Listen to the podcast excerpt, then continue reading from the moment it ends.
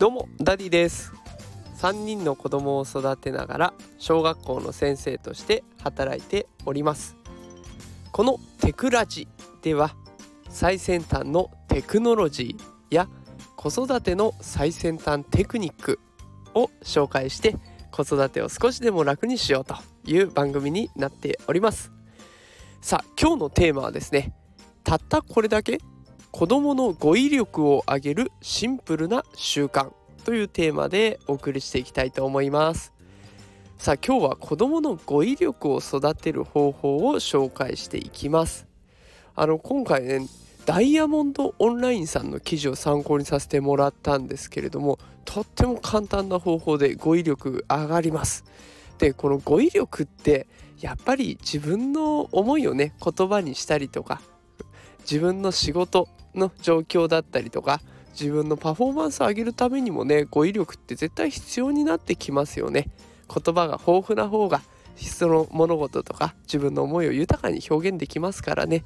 でお子さんにもねできるなら将来そうやって語彙力豊富な子に育ってほしいですよね。ということでその語彙力育てる方法なんですけれども結論を伝えます。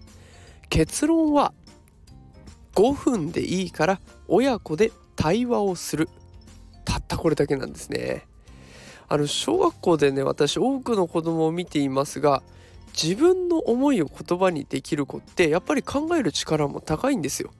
でこれ対話を通してね語彙力を上げられるんだったら結構ね儲けもんだと思いますよ。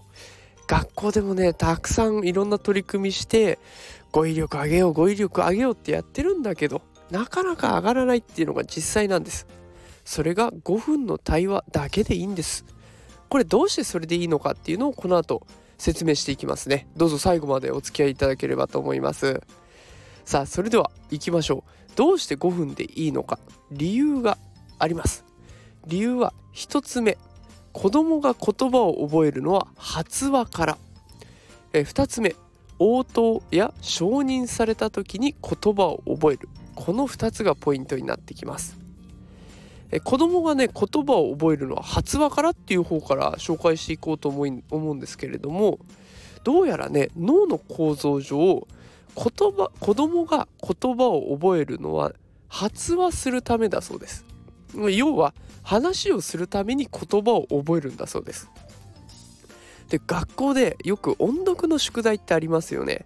あれも結局音声に出して発話っていうことをすることで語彙力向上につながる。これがあるから音読何回も何回もやってるんですね。でここからはオンラインやダイヤモンドオンラインさんの記事に載っていたちょっと衝撃的な表をお伝えします。え、親の発話が子どもの成長に与える影響。だからどれだけ親がね子どもと会話をしてるかと。いうところなんですけれども1番1時間あたりに聞く言葉の数。これが専門職についている家庭の子供だと平均2000語らしいんですよ。これがね生活保護を受けている世帯の子供だと平均が600 2000対600これだけの数の言葉の差があるんですね。1時間あたりに聞く言葉の数です。で続いて3歳の終わりまでに子供が聞く言葉の総数というのも出てます。専門職についている子供家庭子供は4500万語。4500万。で生活保護世帯の方はあ子供は1300万。4500万対1300万。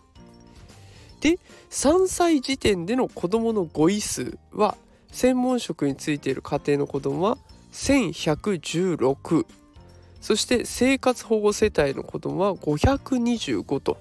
どれも2倍以上の差が出てきてしまっているんですね。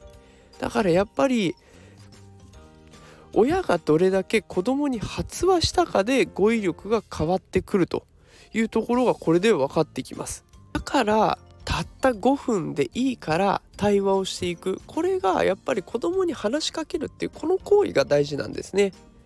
さあそして2つ目の理由。応答承認された時に子供は言葉を覚える。ここですね。でこれじゃあ一方的に話せばいいのかっていうとそうじゃなくてもう一つポイントがあって応答とか承認するっていうことが大事になってきます。え先ほど紹介したねいくつかの、えー、何何千語とか何番語の対比で一つね面白いのがありまして1時間あたりの親からの応答承認の数っていうのもあるんです。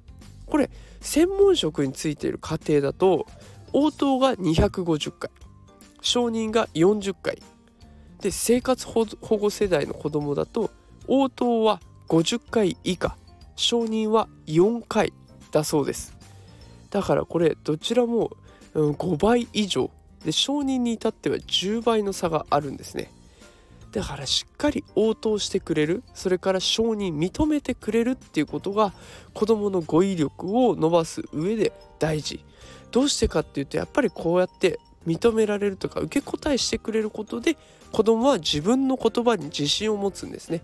で自信を持つから新しい言葉を使って発話をしていく。